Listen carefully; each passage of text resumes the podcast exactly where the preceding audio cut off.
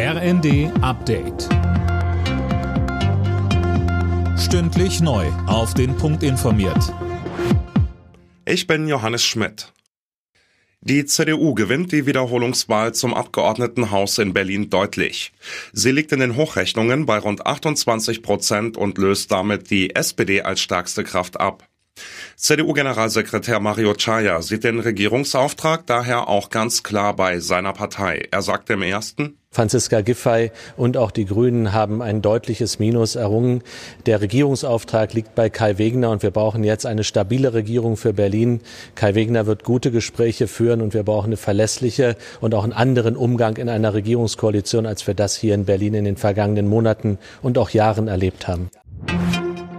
Die CDU ist also der deutliche Wahlsieger. Rechnerisch hat die bisherige Koalition in Berlin aus SPD, Grünen und Linken aber weiter eine Mehrheit. Die bisherige SPD-Bürgermeisterin Giffey sagte in der ARD. Das stärkste Wahlergebnis ist das eine, aber jeder, der regieren will im Roten Rathaus, muss eine stabile politische Mehrheit organisieren und das wird sich in den nächsten Tagen und Wochen zeigen, wer das kann. Die Linke kommt unterdessen auf rund 12 Prozent, die AfD auf 9 und die FDP scheitert laut Hochrechnungen knapp an der 5 Prozent Hürde.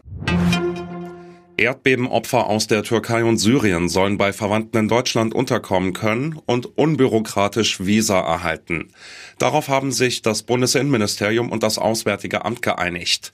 Es geht um Hilfe in der Not, twitterte Innenministerin Faeser. Eintracht Frankfurt hat im Kampf um die Champions League Plätze einen Rückschlag hinnehmen müssen. Frankfurt unterlag in der Bundesliga in Köln klar mit 0 zu 3 und fällt auf Platz 6 zurück. Hertha BSC hat gegen Mönchengladbach 4 zu 1 gewonnen. Die Berliner klettern damit auf den Relegationsrang 16. Alle Nachrichten auf rnd.de